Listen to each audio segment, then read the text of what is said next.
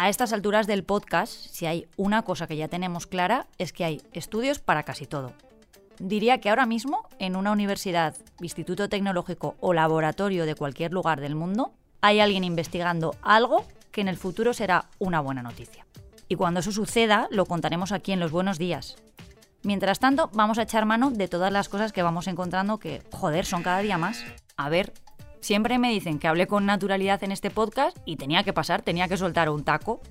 La buena noticia es que hay un estudio que viene para tranquilizarnos a los que somos un poco mal hablados. Soy Marta Hortelano y cada día, de lunes a viernes, quiero darte buenas noticias. Así que si necesitas un día sin sobresaltos, este es tu lugar seguro. Los buenos días, un podcast diario para ponerte de buen humor. Os contaba que hay un estudio para todo, y hoy, como no, os traigo uno que demuestra que decir palabrotas es un signo de inteligencia y que además a veces nos ayuda a tolerar el dolor. Lo ha estudiado durante más de 40 años Timothy Jay, profesor emérito de psicología en el Massachusetts College of Liberal Arts.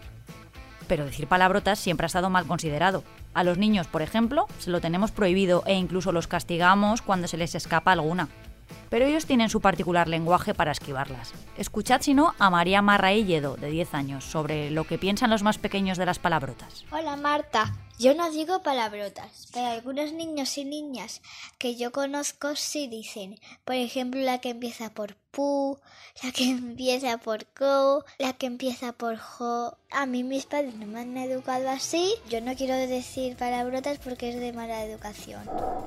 Ay, bendita inocencia. Pero ojo, porque esto de decir tacos va por barrios. Hay ciudades españolas donde se dicen más que en otras. Y para esto también hay un estudio. Una plataforma de enseñanza de idiomas ha hecho una encuesta y ha concluido que cada español dice una media de nueve palabrotas al día. Una cifra, sin embargo, algo más baja que en otros países. La ciudad peor hablada es Santa Cruz de Tenerife, 16 groserías al día de media, seguida de Granada con 13 y A Coruña con 12.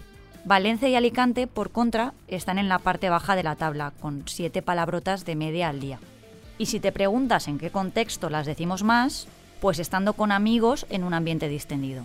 Ahí las soltamos un 31% de las veces. En el trabajo apenas maldecimos un 13%. Hay que ser gilipollas para decir tacos en la oficina. Ay, ya he vuelto a decir otro, joder.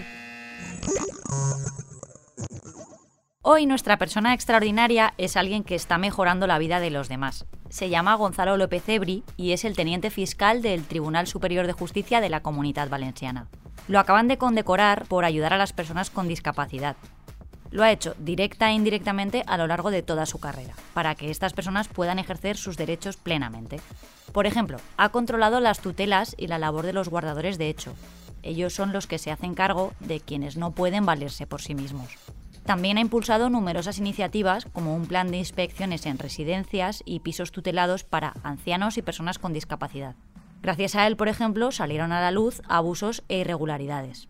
También ha intentado mediar ante los bancos para que las personas con discapacidad tengan protegido su patrimonio. Así que Gonzalo López Cebri recogerá su premio el próximo 19 de mayo. Pero desde ya, desde aquí, le aplaudimos.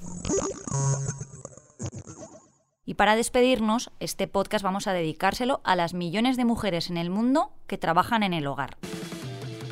Sean limpiadoras, cuidadoras o cocineras, porque no hay que olvidar que también es un empleo y por lo tanto debe ser digno. Con este día, que se celebra cada año desde 1988, se quiere reivindicar el papel tan importante que desarrollan, muchas veces en la sombra. Ellas hacen que todo siga en pie. Hablo en femenino porque la mayoría son mujeres, son las que cuidan a los niños, a los mayores y a las personas enfermas. Se encargan de poner en marcha los hogares cada día, con sus compras, con su limpieza, y así que quienes las contratan puedan ir a trabajar y cumplir con sus obligaciones. Es un trabajo invisible y silencioso de puertas hacia afuera. Piensa que en España, hasta hace bien poco, hasta septiembre de 2022, estas personas no tenían derecho a paro. Un hito que tardó bastante en llegar. Os dejo, que tengo mucha plancha.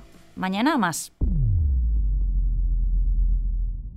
Muchas gracias por escucharnos y gracias a ti, Marta. Ay, me emociono. Recuerda que si te ocurre algo bueno y quieres contárnoslo, puedes escribir a losbuenosdías@lasprovincias.es.